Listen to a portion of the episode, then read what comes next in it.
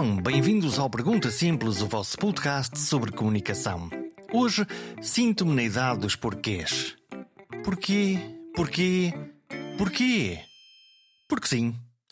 Porque sim não é resposta. Dir-nos á qualquer criança munida de mil perguntas difíceis para fazer.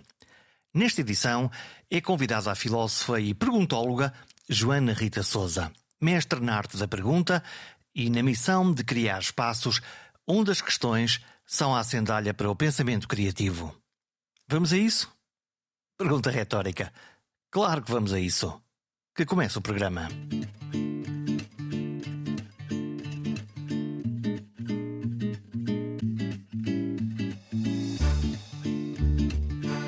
Perguntar para saber, perguntar para ouvir, perguntar apenas para manter a conversa ao lume. Das perguntas curiosas às mais abstratas, do rol de perguntas difíceis até às mais incómodas. Das maiores às mais pequenas. Todas as perguntas são motores de conversa. São chispas de curiosidade. Das muito difíceis de responder: quem sou eu? De onde venho? Para onde vou? Qual o sentido da vida? Das perguntas vitais, mas desafiadoras, feitas pelas crianças. De onde vêm os bebés? Como se fazem os bebés? Porque é que não me deixas comer todas as guloseimas? Ou fazer tudo aquilo que me apetece? E o Pai Natal? O Pai Natal existe? E Deus? Também existe Deus? Vida, morte, sexo serão o topo das perguntas mais difíceis de responder às crianças. Eh, se calhar difíceis de responder até para nós próprios. E elas têm, as crianças, dezenas de perguntas na ponta da língua. Nesta edição, há espaço também para os adultos, dos que mantêm a curiosidade fresca e imaculada, às que mentem às crianças para sobreviver a uma pergunta certeira. Em caso de emergência, funciona quase sempre a fórmula: pergunta à tua mãe que ela sabe tudo. Mas a receita pode ter um retorno à casa de partida. O melhor mesmo é tentar responder com honestidade e, em caso de ignorância profunda, dizer que não sabemos e ir à procura da melhor resposta. Joana Rita Souza, Sim. filósofa de profissão, Uhum. perguntóloga. Uhum. Carrei aqui uma, uma perguntóloga. Bom, a ideia não é minha, não é original, não foi original meu, digamos assim, mas eu há uns tempos encontrei um livro que se chama Arte de Fazer Perguntas, do Warren Burger, um jornalista. Não sei se tivesse a profissão te diz alguma coisa, assim ao de leve, não é? Alguém que trabalha também com perguntas e que começou a fazer um- uma investigação do, sobre o papel da pergunta, começou a dedicar-se a esse, a perceber que tipo de pergunta, o que é que trazem os determinado tipo de perguntas, como é que se pergunta, por exemplo, para inovar, como é que se pergunta. Ao fim e ao cabo é olhar, contemplar a pergunta e perceber qual é o. O que é que, o que, é que ela significa, o que é que ela traz. não Co- é? Como se fossem categorias. Sim, também, como se fossem. É possível fazer esse, esse estudo das perguntas como se fossem categorias. Ahm, mas o, o interesse dele também era perceber qual era o papel da pergunta em processos. Para- Antes de as categorizar, vá perceber ah, que é muito isso que eu faço em diálogo, não é? Que é perceber naquele diálogo o que é que cada pergunta provocou.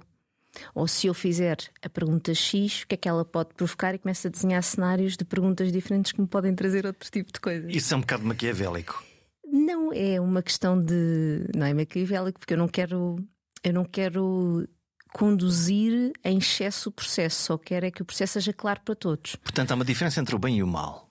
Portanto, tu fazes Hum. isso como processo para atingir o bem, para Para- atingir o melhor do, seu, do processo. Para atingir uma clareza. Sim. É esse o meu foco. Sabes que eu, eu- eu confesso desde já, eu quando ouço falar de processos, Uhum. fico os cabelos em pé. Então, Porque, porque, porque eu go- gosto muito de ouvir ah, o, o- nosso, uh, os nossos princípios, eu Hum. gosto muito, não é? A nossa visão, adoro. Os nossos processos, e eu já me estou a imaginar na fábrica, eh, como, como, como, Hum. como a fábrica Taylor. Então, o teu, o teu papel é fazer este processo, que é pegar nesta porca, pôr neste parafuso e esta porca Uhum. neste parafuso. E eu percebo que o mundo se move com processos, mas eh, soa-me um pouco criativo, ou não? Mas não falam-se também de processos criativos. Como é que encaixas esta expressão?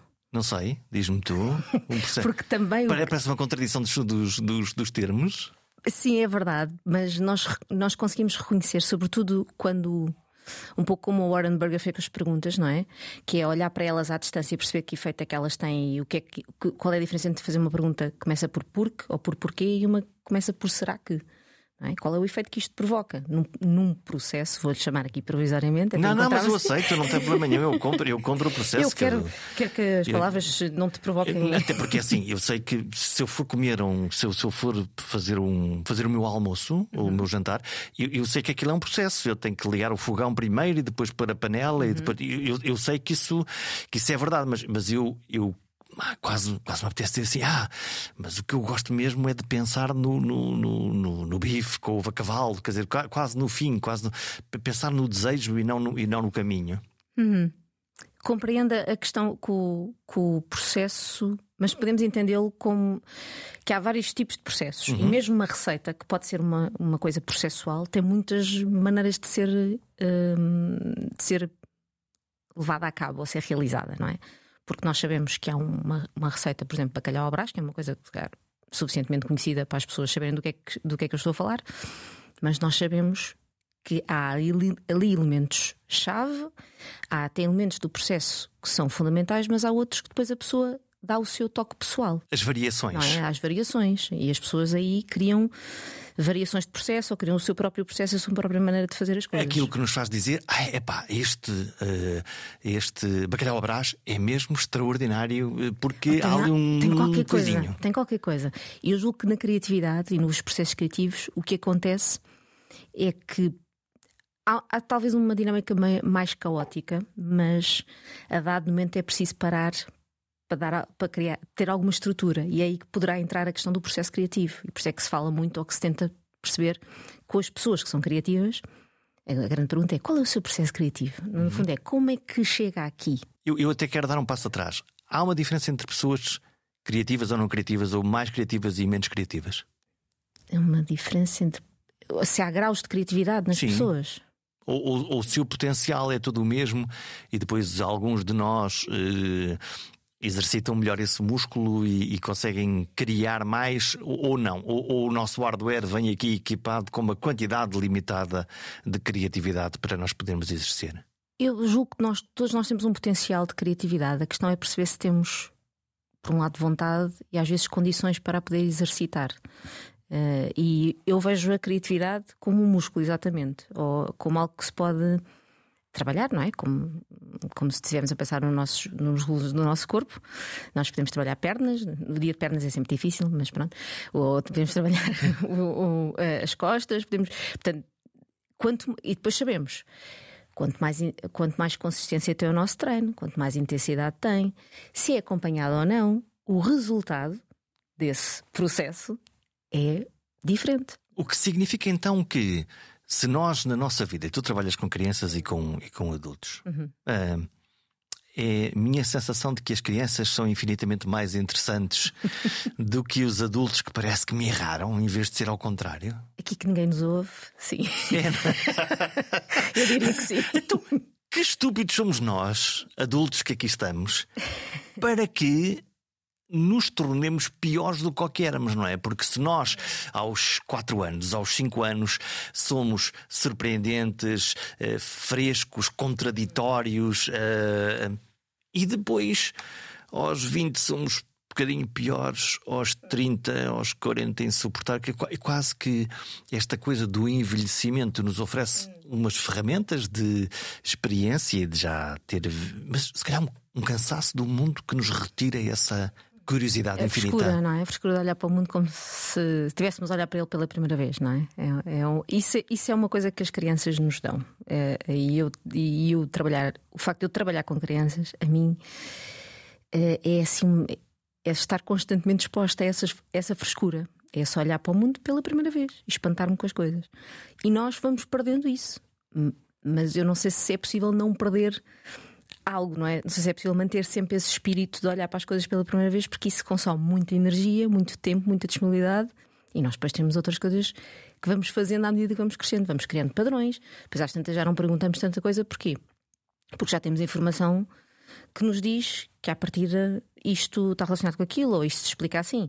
E vamos criando estas âncoras, ou estes hábitos, ou estas referências que nos ajudam a viver. Porque imaginam que era a todo momento, e agora estou aqui exagerar, não é?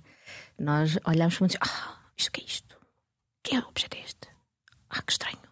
Ah, dá para escrever, se calhar. O que é isto? É uma caneta, quer dizer, para nós já não é. E, e já, é uma, caneta e, portanto, já não. Já não te surpreende. A questão é perceber se eu estiver num momento de aflição e se eu quiser ser, agora aqui a referência é um bocadinho geracional, perdoem-me, se eu quiser ser uma espécie de MacGyver, não é? Uhum. E, e resolver problemas com coisas inesperadas, esta caneta pode não ser só uma caneta.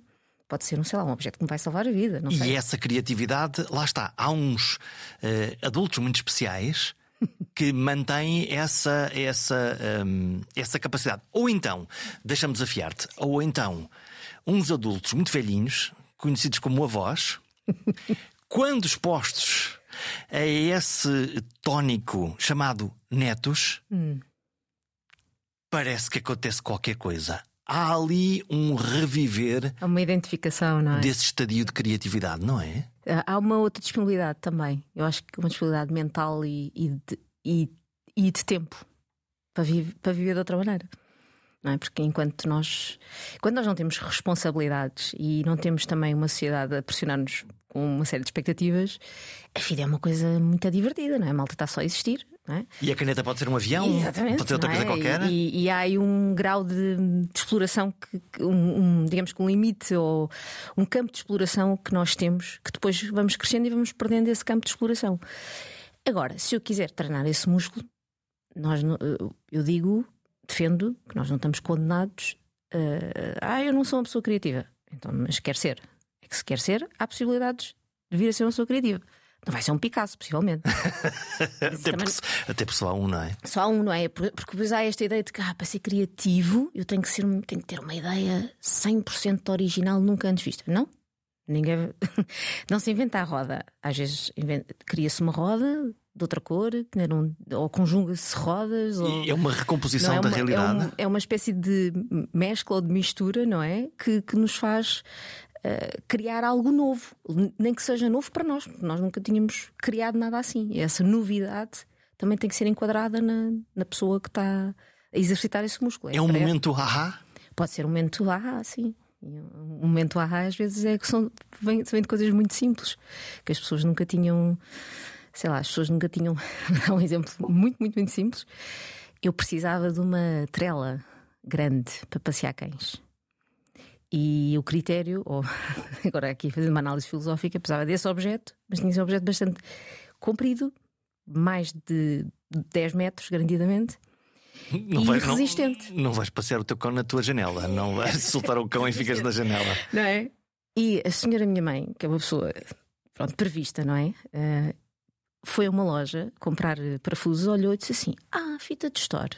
Isto se calhar se calhar dá. Se calhar dá, porque é altamente resistente. Uhum. O store é uma coisa resistente. E então eu tenho há não sei quantos anos uma uh, trela gigante, deve ter para uns 16 metros, que entanto já sofreu ali um acrescento, feita de fita de store, altamente resistente e que me permite fazer os meus passeios de voluntariado tranquila, porque eu sei que aquilo suporta o, cães de porte grande e que me permite fazer aquele passeio dando-lhes aqui pode ser filosoficamente interessante analisar isto. Mas dá-lhes alguma liberdade. Dá-lhes estrela. Dá-lhes estrela, não é? e isto é fazer algo novo, que é. Eu não, eu não tinha contemplado a ideia de fita de store poder ser usada para uma trela. Achava que a fita de store era para ser fita de store, não é? E, e houve aqui uma ideia que é: não, este material cumpre. Porque eu pego num rolo e corto à medida que quero, não é? Porque ele tem imensos metros e, eu, e tenho a garantia que é um material resistente. E que isso serve para o que serve. E que serve para aquilo que eu pretendo. A sim. criatividade serve sempre para o que serve ou a criatividade pode incluir elementos de profunda inutilidade? Ai, que por favor, que sim, que inclua. É, acho, é? acho, que é muito importante também isso. Também isso. É, acho que é importante as duas coisas, não é? Então, para, para que nos serve a inutilidade? Para nos divertir, para brincar e para nos aborrecermos também, porque temos que nos aborrecer para podermos ser criativos. Há aqui um, um contributo mútuo. Quase um tédio. aborrecimento. É. é importante nós. Hum, eu, quando digo aqui aborrecimento, estou, estou a imaginar alguém, a situação de alguém que, por exemplo, tem tempo livre e, e, e em vez de encher esse tempo livre com coisas, está só disponível para, para estar ali. Ou, ou, para não ter assim nada. Isso é fascinante ou, ou, ou, ou terrível? Vai depender muito da tua aproximação, mas há, pode haver ali um, um, uma espécie de vertigem para o vazio, não é? Sim. Então agora o que é que eu faço? Não, porque tu sabes que eu estou a ouvir-te e uma das coisas que. Eh, eu, eu, acho que foi o Stephen Gouveia que fez um, um, um evento no Porto eh, cuja temática era tipo. Eh, um, o que, é que, o que é que nós fazemos se fôssemos eternos? Ah, sim, sim. É? Tem a ver com a eternidade, é verdade. E, e que é essa, por um lado, o nosso confronto humano com a, com a ideia da, da mortalidade, não é? Eh, portanto, com a ideia de finitude, mas a ideia alternativa do tempo infinito também não é muito descansada, digo eu. Eu creio que nós teríamos muita dificuldade em preencher esse tempo. Ou então tínhamos que ter. Imagino que tínhamos um tempo infinito, não é? Para já a ideia de ter um tempo infinito é uma coisa que eu não sei se consigo vislumbrar. Um, ter uma agenda infinita, não é? É, é, tão, é, tão, é tão absurdo o princípio é, do tempo infinito é, como, como da eternidade infinita, como da finitude. Sim, são, coisas, são ideias difíceis de, de, de alcançar. O ser humano tem esta, esta nossa relação com o trabalho tem a ver está muito ligada ao nosso, ao, ao, à experiência do tempo. Nós trabalhamos, nós eh, podemos dizer agora que trabalhamos, temos vários motivos para trabalhar e para fazermos determinadas profissões, mas há também uma relação com o tempo. O trabalho marca-nos o tempo, marca a hora de início do dia, das rotinas. Uh, marca o final do dia. Isso é uma escravatura? Marca. Bem-vindo à humanidade. Não é? Que, tu estás a dizer. Então, espera lá, eu defino-me em função do meu trabalho. E eu digo: não. Bom, eu estava a falar, atenção, eh, eu estava a falar da e, nossa e experiência eu, do tempo e, e, da importância que o trabalho eu, tem, e eu tem gosto para isso. muito é? de trabalhar, mas, mas essa ideia, tu agora estás-me a pôr uma ideia muito uh, perturbadora. Um, de nada, é o que eu posso dizer. Porque a minha... E esse é o trabalho dos filósofos. trabalho é esse. Toma lá um problema. É porque toma lá um problema não, e agora diverte com que ele. Que eu saiba, os filósofos existem para resolver os também, problemas também, que nós não conseguimos também. resolver. Muitas vezes para, para identificá-los ou torná-los claro, porque tu já tu já tens o problema ou já tens uma intuição do problema. Às vezes, e voltando aqui à questão da perguntologia, é, às vezes é, é, afinar a forma como nós nos posicionamos perante o problema. E às vezes essa, esse posicionamento é sob a forma de uma pergunta.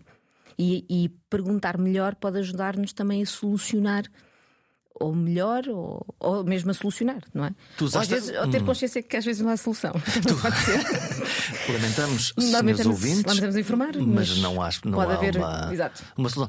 Tu usaste a palavra intuição. Uhum. Curioso, não usaste pensamento, não usaste racionalização. Não. Intuição. Isso é quase um jogar, uma epifania, um espanto. O que é que é? O que é que é uma intuição?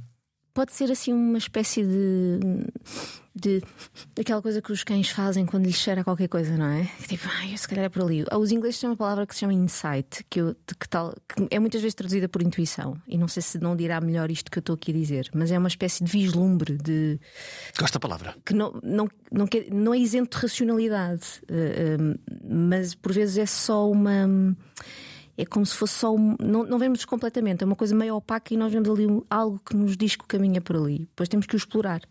Mas não é completamente claro, uhum. não é? é nesta, ideia, nesta ideia de que é algo que eu intuo que é por ali. E como é que a gente depois consegue descobrir entre uh, a intuição uh, mais verdadeira ou a ideia profundamente parva a que podemos chamar um preconceito sobre a realidade? Temos que experimentar, temos que tirar as consequências disso e pensar quando, enquanto estamos a, a, a, pensar neste, numa espécie de laboratório, não é?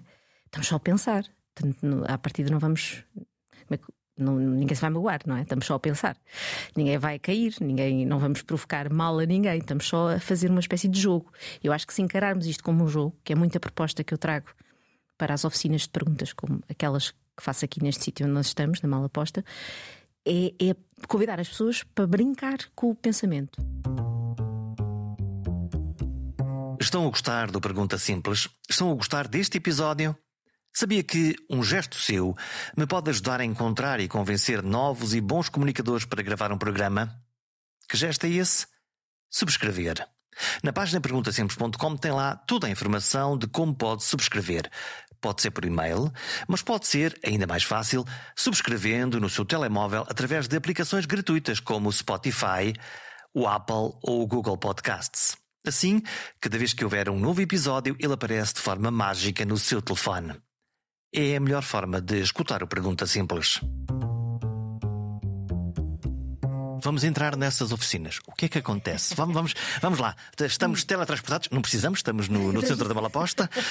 Quem é que está lá? Quem é que está nessa sala? Bom, Uh, nestas que acontecem aqui, eu faço oficinas para públicos, para destinatários diferentes, com destinatários diferentes, mas aqui normalmente faço para famílias. Portanto, vem, imagina, pais, filhos, mães, filhos, avós, vem uma pessoa adulta, às vezes vem um irmão mais velho também, mas a ideia é que traga uma criança normalmente tem entre os 6 e os, e os 10. Mas que é para salvar isto. Mas, mas, exato, que é para manter o espanto ativo. Mas é, invariavelmente aparece sempre alguém um bocadinho mais novo ou um bocadinho mais velho. Portanto, também dá aqui uma diversidade interessante e um olhar interessante. E a ideia é. Eu trabalho muito com, com a proposta de jogo. Uh, mesmo que não tragam um jogo, o meu convite é sempre que as pessoas se disponibilizem durante uma hora ou uma hora e meia, o tempo que for, a brincar de uma forma séria, mas a brincar com o pensamento a partir de uma proposta de olhar para uma imagem e ver o que, é que aquela imagem me suscita, ou um, mesmo, por exemplo, um jogo um jogo de escolhas em que nós temos que escolher entre uma coisa e outra, temos que justificar porque é que escolhemos uma coisa e não outra, e pensar e fazer este jogo de, por exemplo, quando tu, quando, quando tu és, estás, estás perante uma escolha, é natural que, que tenhas, por um determinado motivo, imagina que a escolha é entre gelado de baunilha e sopa sei lá, sopa de beldroegas. Está resolvido o problema. Disse bem beldroegas. Beldroega. É eu, assim. eu gosto também de sopa de beldroegas. que me surgiu esta palavra, mas eu de vez em quando aprendo palavras novas e depois tenho que as usar no discurso. Portanto, já, já Vai fiz por associação livre, caiu-te.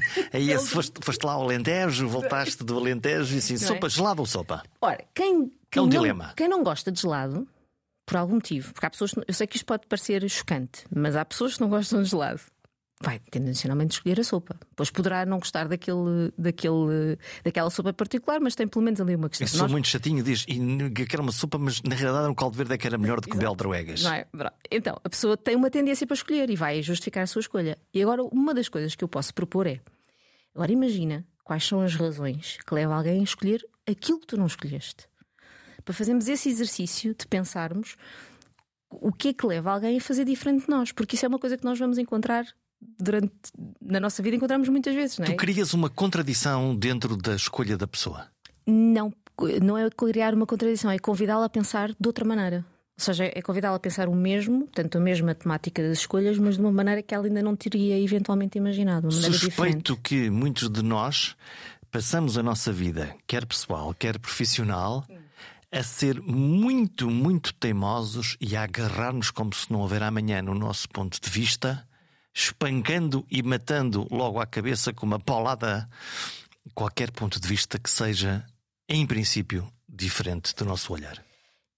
Eu não quero converter as pessoas a gostarem de gelado se gostam de sopa ou a gostarem de sopa se gostam. Não, não é essa a ideia, mas é, é contemplarem essa possibilidade para precisamente lhes dar uma, uma espécie de ferramenta ou para se muscularem, vá, nessa ideia de que de facto eu posso estar, estar a fazer uma escolha que me parece muito razoável, tenho as minhas razões, mas há pessoas que escolhem diferente. E se nós tivermos, por exemplo, que trabalhar juntos e se tivermos uh, abordagens diferentes, vamos ter que encontrar aqui um patamar, uma, uma espécie de plataforma de entendimento. Ajuda, quanto a mim ajuda, se eu perceber as tuas razões, se tu percebes as minhas, e se nós criarmos aqui uma ideia de, ok, não vamos conseguir fazer, ou então acordamos, agora faço como tu queres, depois eu farei como eu quero, ou então arranjamos uma forma que pode ter um bocadinho dos, dos dois mundos. É uma negociação. Uma negociação, sim, mas é uma negociação esclarecida e em que não há intenção. De, porque não, o meu foco ali não é ganhar. Não é, não, é, não é que a minha ideia vença, não mas é tu, que seja tu, a minha ideia. Tu estavas a dizer que trabalhas com famílias. Sim. E as famílias às vezes são muito competitivas até nisso, não é? Sim. Quer dizer, há umas que, eh, que, que, é, ok, as crianças ganham sempre, não é? Aquela coisa de num jogo de família do Natal, as crianças ganham. E depois aparece o tio avô que é especialmente competitivo e diz: Não, não, quem vai ganhar isto sou eu. Como é que é? Como é que é essa Olha, dinâmica? As famílias que chegam aqui normalmente são famílias curiosas ou com alguma disponibilidade, porque também não sabem a maioria das vezes não sabem muito bem o que é isto, e, uma oficina de filosofia ou oficina as, de E as outras mandas, mandas para a terapia. E vocês, isto, vocês não precisam de filosofia, precisam de terapia, é outra coisa. Eu, a porta está aberta para todas as pessoas. Uh, eh, um, ehm, lá está, está aberta para todas as pessoas que estejam disponíveis para pensar com os outros, não é? E eu, para pensar com os outros, preciso de treinar este músculo da escuta e de largar às vezes a minha ideia, porque enquanto eu estiver muito obcecada com a minha ideia, eu não consigo ouvir sequer a tua. E esse é um, é um processo. É um processo, não é? Que se trabalha, ou é uma atitude. Se calhar aqui a palavra correta é atitude. Uma vontade. É uma atitude que se trabalha, uma disposição para dizer assim: ok, eu nem com- nunca tinha pensado nisto, nunca, vi- nunca imaginei que, isto, que esta ideia fosse válida, mas estou disponível para ouvir as tuas razões.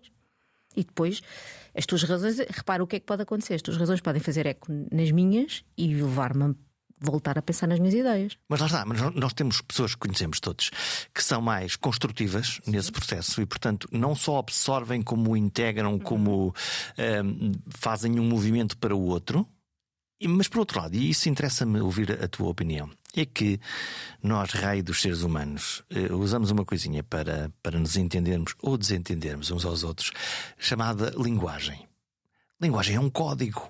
O, o- o- o verde que está aqui à volta é mais verde ou menos verde. Um, esse, essa perca quase da, da, da, da tradução do conceito pode jogar esse papel nessa dinâmica. Ora criativa, que é se eu não entendo, vou criar sobre isso. Ora hum, negativa, eu não entendo, logo bloqueio. Eh, a linguagem é, é- é realmente a, a nossa forma de aceder ao pensamento dos outros, não é? Enquanto os outros não, de, algum- de alguma maneira, seja de forma escrita, oral ou por desenho, o que seja, não manifestar o que é que qualquer coisa do seu pensamento, eu não, não sei o que é que a pessoa pensa, não consigo entrar lá dentro da cabeça para saber. Exceto aqueles que dizem tirei-te a pinta. Disse, isso é- são pessoas que fazem uma leitura Muito enfim, rápida. Também, também essa leitura ter o seu código, não é? Digo eu, hum, sem, sem saber muito bem. Portanto, a linguagem aqui é um, é, um, é um ponto de encontro, quanto a mim, mas também pode ser de facto um ponto de desencontro. Enquanto nós não esclarecermos o que é que entendemos, e, e por vezes eu sei que isto, isto é muito, muito, muito à pessoa da filosofia, que é. Então, Joana, o que é isto? Bom, primeiro vamos ver o que é que tu entendes por isto, não é? O conceito. Porque é importante. Senão nós vamos estar a falar, vamos estar a usar a mesma palavra para falar de coisas diferentes e não nos vamos estar a entender. Enquanto eu não te explicar que eu digo assim, ah, não, imagina que eu diga o seguinte: eu quando vou passear os meus cães, passei-os à trela, eles têm muita liberdade. E na tua cabeça tu vês uma trela de metro e meio, dizes como é que é possível ter liberdade? Não, dizes, não, é impossível. Tu dizes, não, não, é impossível um cão passear à trela e ter liberdade. Liberdade e prisão, no fundo, aqui, são dois conceitos que. Ah, não. Porque tu estás a visualizar uma coisa, não é? Que para ti, eu digo, não, mas eu vou-te explicar como é, que, como é que acontece esta liberdade. E eu posso estar aberto a ouvir essa explicação, ou, pelo não. contrário, dizer assim: "Ixi, é uma mentirosa. Ou não? Logo à cabeça. E, portanto, bloqueio logo este nossa, esta nossa conversa. Pois há um, olha, há um conjunto de conversas realizadas por quem?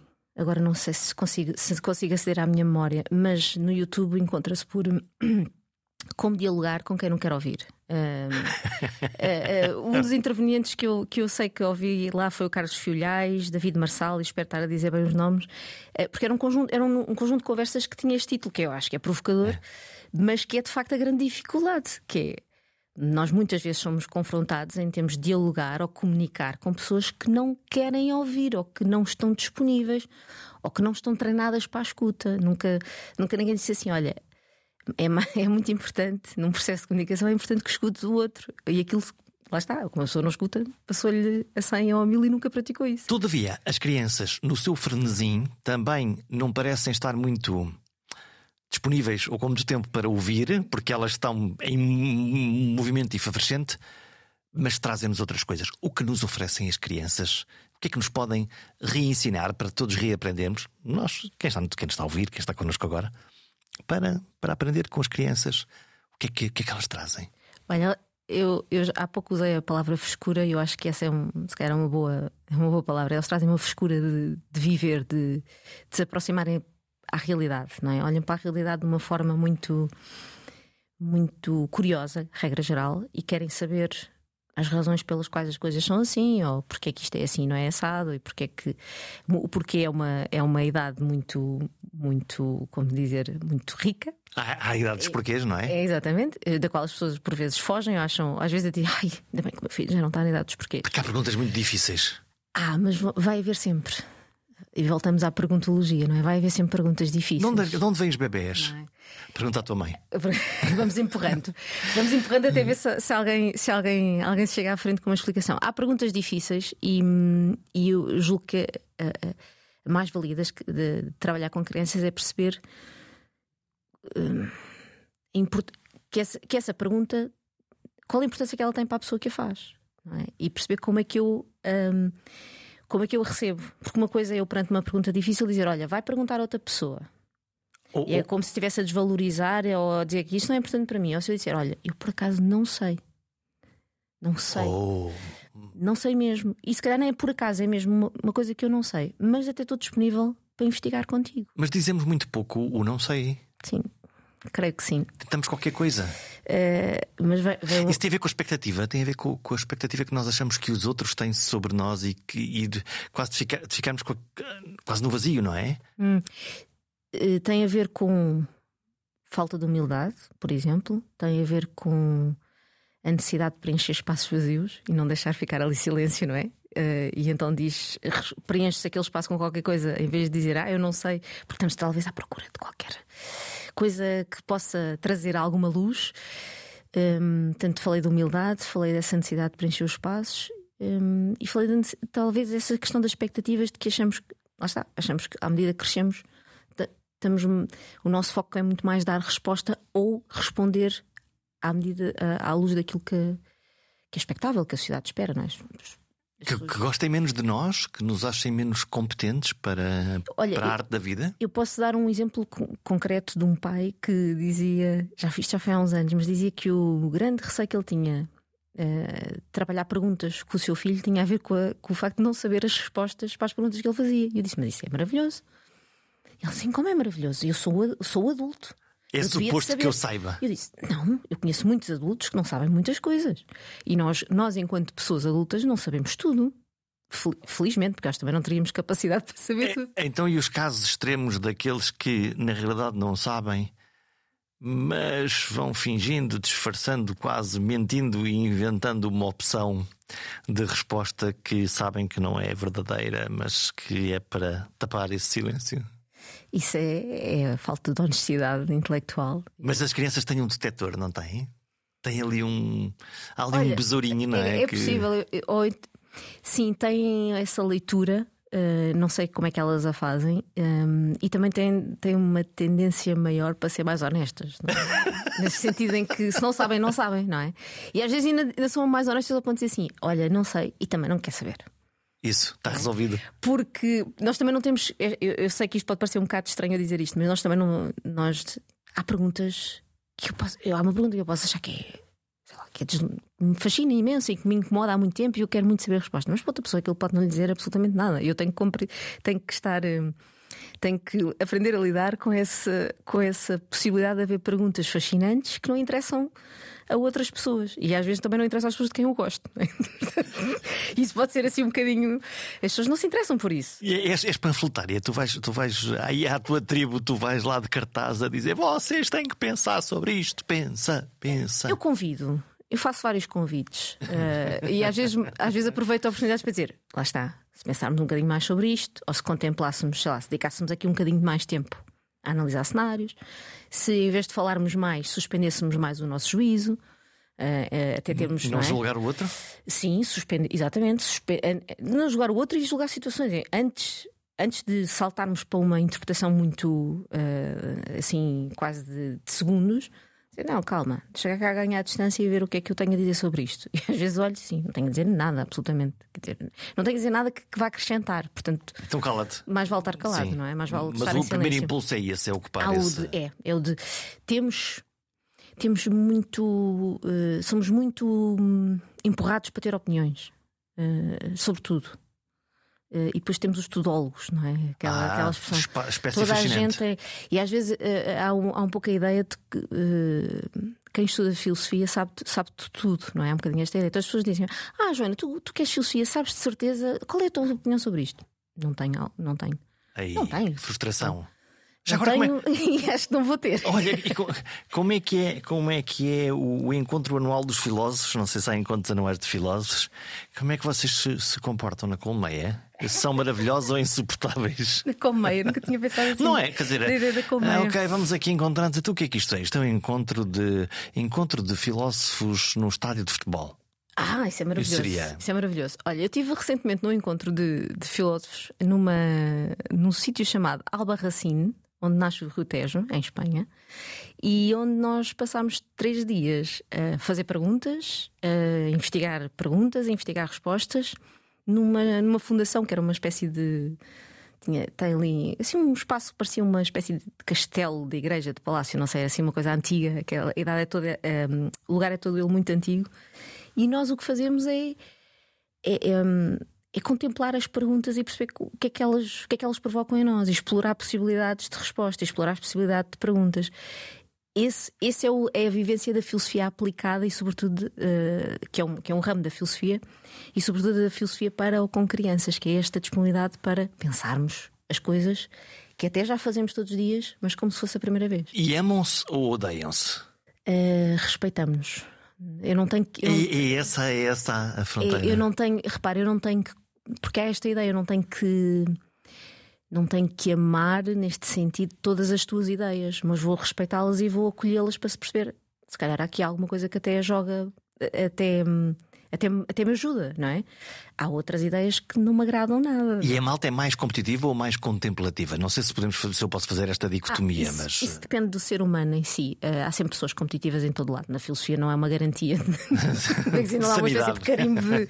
há, há, em todo lado. Mas eu julgo, pelo menos nos, nos espaços onde eu me movo, e repara, nos espaços onde eu quero voltar, não é? Que acho que isso também tem, diz muito é, somos mais contemplativos e, e, pelo menos há esta disponibilidade para escutar as ideias. Eu acho que isso é importante. Acho que se já fizermos isso, já estamos a fazer muito. Olha, quais são os problemas que te apoquentam, que te assaltam a, a mente? Olha, eu tenho um problema. Uh, tenho, tenho, agora vou, vou dizer aqui, elencar todos os meus problemas por ordem alfabética. Tens tempo? Não? um, a questão da finitude é uma coisa que me, que me me atropela várias vezes. É um problema que eu acho que, que o ser humano tem, no geral, tem dificuldades em lidar. É na eu, tua relação com eu... o tempo ou na tua relação com o abstrato da, da ideia? Com a ideia das pessoas desaparecerem, é uma coisa que me, que me agasta. E que em princípio nós não acreditamos, não é? Porque. É, nós achamos sempre que as pessoas estão lá, pois há um dia em que elas deixam de estar. E essa ausência é uma coisa perturbadora, não é? Esse... Não que eu queira que as pessoas vivam, vivam para sempre, mas parece que nunca é sempre tempo suficiente, não é? Queremos sempre mais um bocadinho. Esta, esta relação com o tempo, não é? Queremos sempre mais um bocadinho. Um, portanto, a finitude é uma coisa que me, que me apoquenta, assim, mais em termos de. Mais, se calhar, não. Bem, isto também é pessoal e não é pessoal também. Acho, acredito que muitas pessoas se identifiquem com esta questão, mas mais a nível da nossa sociedade, uma coisa que me, que me apoquenta também é esta sede do ser humano em fazer mais, ter, ter, procurar sempre mais e, não, e, e, só depois de fazer é que perceber, ah, espera, então vamos lá, temos que regular isto. Há um limite. Estamos a fazer isto para quê? Queremos sempre mais, não é? Estamos a falar ou de tecnologia, ou de, enfim, do que seja. Mas temos sempre esta tendência para fazer, um bocado por fazer, sobretudo por uma questão de quantidade, há uma, há um, há uma, uma espécie de ilusão de quantidade e de do que pode ser, do que vem aí é sempre melhor do que já temos. É o ter, ter, ter, ter. É, e, e não, não, não contemplamos que aquilo, se calhar, que temos.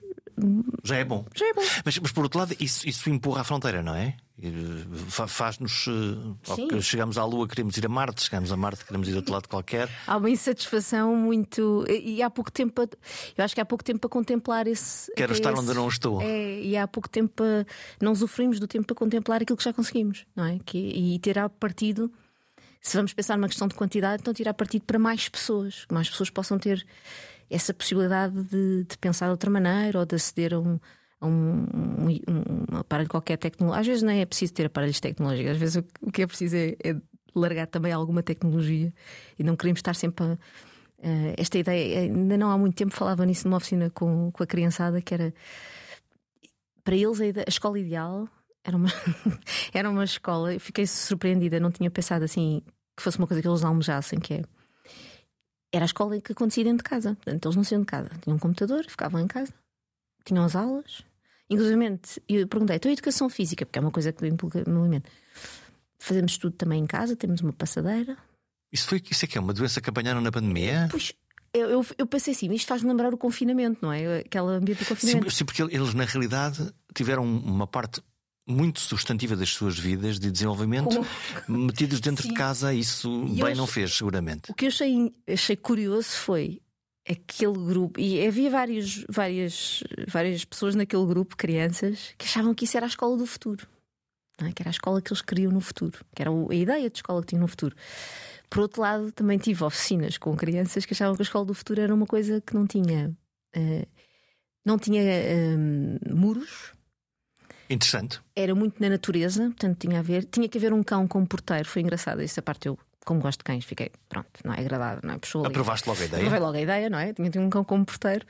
E, e, eu achei muito interessante como miúdos, mais ou menos da mesma idade, uh, uh, têm ideias tão diferentes do, do, do, futuro e do que é que se quer ter. E é esta ideia do tecnológico, é? de termos mais e, por exemplo, passámos a não, a não ter alimentos, mas temos uma espécie de comprimido até para isso já não precisamos de cozinhar, não é? Quer dizer, para resolver o problema resolver... E, e, não para ter quase uma, uma criatividade sobre aquilo. Exato, e eu pensei, então, e, e depois o que, é, o que é que nós fazemos com tanto tempo, não é? Se tivermos tanta tecnologia a ajudar-nos a fazer coisas, uh, o que é que fazemos depois com o resto do tempo? Vamos. Ok, podemos nos aborrecer, eu até acho interessante isso o aborrecimento. Mas será que conseguimos conviver com esse aborrecimento? Não, e, é, e é essa ideia de, de viver num sítio não gregário, viver, lá está, em casa, eu, o meu ecrã, quase 1984, uh, eh, um bocado assustador, não é? Mas são, são pensamentos que as pessoas têm e é, e é, é importante, acima de tudo, uh, independentemente das minhas preferências, sim, eu prefiro muito mais a escola com relva e sem muros e com um cão como porteiro, então aí prefiro mesmo em vez das minhas, das minhas preferências, criar um espaço, que é isso que eu pretendo numa oficina de filosofia, criar um espaço onde eles podem pensar isto. E dizê-lo. E dizê-lo. Isso interessa-me porque esta questão da, da liberdade do pensamento e da liberdade de expressão. Como estamos? O teu termómetro. Ainda por cima, tu és fã do Twitter, eu vejo-te muitas vezes, e aquilo acha-te uma grande pancadaria. Como é, como é que está a nossa capacidade e a nossa liberdade de pensar e de exercer essa liberdade de expressão, por exemplo? Eu, voltando um pouco ao que já disse atrás, um, voltando ali a uma parte em que eu falei das opiniões, eu julgo que se levou esta ideia da liberdade de expressão para, para, para quase para um, para um para um campo sem, sem qualquer tipo de limite e de regras. As pessoas já se ofendem, uh, quer dizer, já não, a pessoa diz olá e diz: Sim, mas que estás a dizer olá? Não tens nada a dizer olá. Já chega quase a este ponto. Estás a respirar porquê? Hum? E se pensares diferente de mim, posso cancelar-te, que, é uma, que é uma coisa que me perturba um muito. Que deu-se. Eh, também temos acesso a plataformas que dão megafones gigantes às pessoas. Antig há uns anos o que nós fazíamos era fazíamos isto, mas num café. E tínhamos o quê? Duas ou três pessoas numa mesa a ouvir-nos e a coisa. Não, não, não era um contágio, não é? Não se criava. Aquilo caía por ali baixo, a pessoa ouvia e pronto. E, e podia haver uma conversa mais animada, uh, mas, mas o nosso o público era sempre reduzido, não é? Sim. Agora as pessoas têm um megafone tremendo e isto para quem gosta de, de, falar alto, não é? Que é uma coisa que as pessoas. Há pessoas que gostam muito de falar alto, gostam de falar muito e alto. Uhum. Não quer dizer que digam alguma coisa com sentido. Mas fazem muito barulho, ocupam muito espaço. muito barulho, é. E, e ganharam ali um megafone que, quanto a mim, provoca um exercício um pouco saudável desta liberdade de pensamento. Mas, mas o, que é, o que é curioso é que tu podias até ter esse alguém que uh, abusa do tempo e do espaço, se quisermos, dizendo coisas que, em boa rigor, não têm interesse nenhum e, portanto. E, e aquilo podia, podia ser na mesma um fenómeno autocontido, não é? O seu círculo do Twitter, o seu círculo do, do Facebook. O que me dá a ideia é que, se calhar, o, o algoritmo resolve esse problema, não é? Parece que o algoritmo potencia hum. a gritaria. E potencia o encontrar com pessoas que gritam mesmo que eu dá-nos pouco contraditório, não é? Uh, o algoritmo tem tendência a mostrar se eu, se eu estou sempre a fazer like em fotografias de cãezinhos, porque, e estou, o que é que o algoritmo vai dar? Cães. Cães. Nunca te dará gatos, nem papagaios, nem perus, nem Às outra. Vezes tenta, mas eu, como não, não deixo lá o like, ele, ele, tenta, mas depois percebe que aquilo, que aquilo não tem, não, não, não ganha efeito mas e, isso, varia. Isso é muito monocórdico, não é? Porque uh, significa que lá está, tu, tu Olha, são as crianças dentro do quarto a ver só, em vez de, em vez, em vez de ver os pássaros e a rua, as árvores e o cão que está na porta, a ver mais do mesmo? Uh, a juntar-me a pessoas que dizem sim. a mesma coisa que eu, que pensam a mesma coisa que eu? Mas, mas eu tenho uma sugestão para isso, mas, mas exige algum trabalho.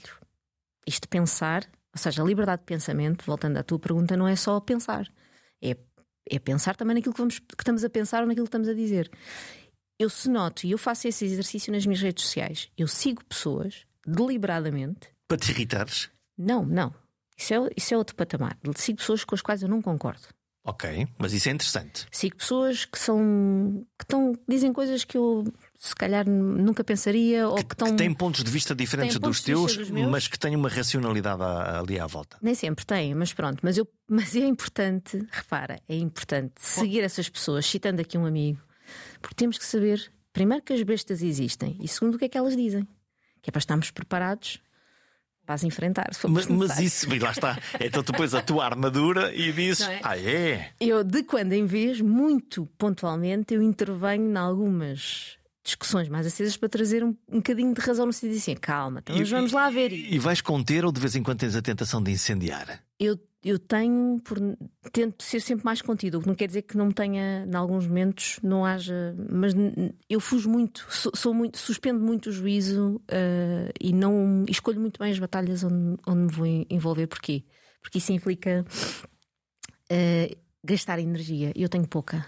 Portanto, eu tenho que escolher muito bem. Há pouco tempo e pouca energia. É... Não, porque eu, estou a perguntar-te isto porque eu, eu vejo. E esse é um estranhíssimo fenómeno das redes sociais, e por isso é que eu estou a dizer que isto de alguma maneira há de se alimentar no algoritmo.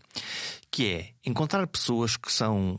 que eu conheço e que, e que são inteligentes, e muitas do meu círculo de amigos, que são inteligentes, que refletem, que consegues ter uma conversa normal. Vamos beber um café, conversar, pensar, almoçar e transfiguram-se de uma forma completamente louca.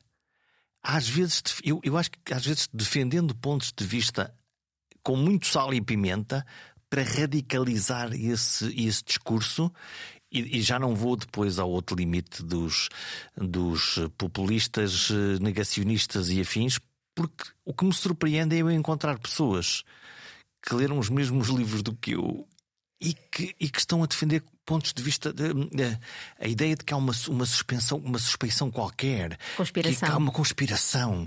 E assim, não, mas isto não tem uma racionalidade. Não, ah, tu é que não estás a ver. E eu digo, uou! Wow!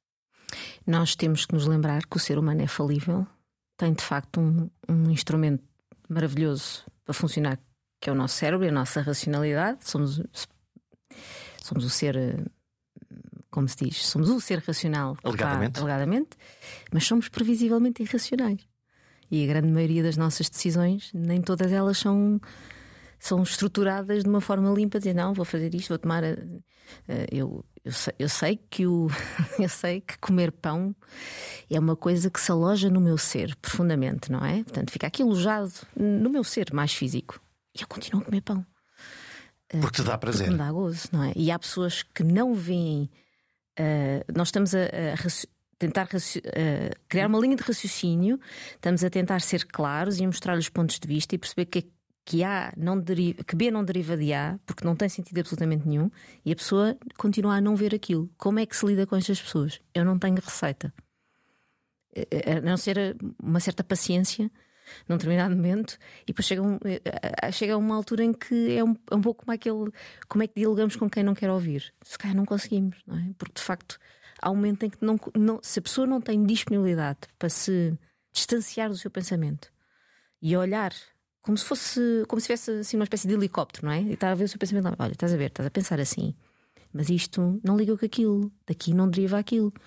É uma autoconsciência crítica, no fundo. Uh, e se a pessoa está muito agarrada a uma coisa que lhe confirma, lá está. Nós temos uma coisa tremenda que é o viés de confirmação, não é? Uh, se, se, eu tenho uma suspeita que aquilo é uma, uma conspiração, não sei do quê, se eu leio qualquer coisa que indicia isso, ah, Claro que é verdade. Claro que é verdade. Se eu penso assim, logo é verdade. E depois começa a vir aí uma, uma expressão que agora tem sido muito comum, que eu acho que é um bocadinho perigosa, que é da minha verdade. Ah, eu tenho a minha verdade, tu tens a tua. Não é, não é opinião. Já é, exato, é verdade. É a verdade. Ah, tá bem, então tu ficas com a tua verdade, eu fico com a minha. E eu tento. Vamos lá parar só um bocadinho, só para pensar o que é que estamos a dizer. É? Porque se eu tiver numa. Nós temos uma rua é? que é inclinada. E se eu estiver no cimo dessa rua e tu, Jorge, estás lá embaixo, a minha verdade é que a rua desce. E a tua verdade é que a rua sobe. E é a mesma rua. E enquanto nós não tomarmos consciência que a rua é inclinada, logo, se estiveres em cinco pontos diferentes da rua, vais ter verdades, eh, com muitas aspas aqui, diferentes, nós não nos vamos entender. E há pessoas que só veem o descer e o subir e não veem a inclinação. Olha, vamos fechar. Tens alguma pergunta favorita? Hum. Porquê que existe algo e não nada? E pronto. Agora tens 3, 15 dias para tentar resolver essa no pergunta. Mínimo, no mínimo 3, 15 Eu já dias. espero que as pessoas que, que nos ouviram também respondam à pergunta porque é que existe o ser e, e, e, e não nada, entre o vazio e o cheio. É uma Obrigado. pergunta simples. É uma pergunta simples, É uma pergunta não é? simples. É Uma pergunta simples é uma falácia, não é? Quer dizer, é sempre. Ah, é uma pergunta fácil. Sim, para mim é a resposta. É- essas é que são mais difíceis. Obrigada. Obrigado, Joana. Fica bem. Eu sabia que esta última pergunta era perigosa e que me ia dar um cabo dos trabalhos. Saber porque existe algo e não o nada. Posto isto, preciso de ajuda e aceito respostas na caixa de comentários da página perguntasimples.com. E eu prometo dar notícias das vossas respostas. Até para a semana e boas perguntas.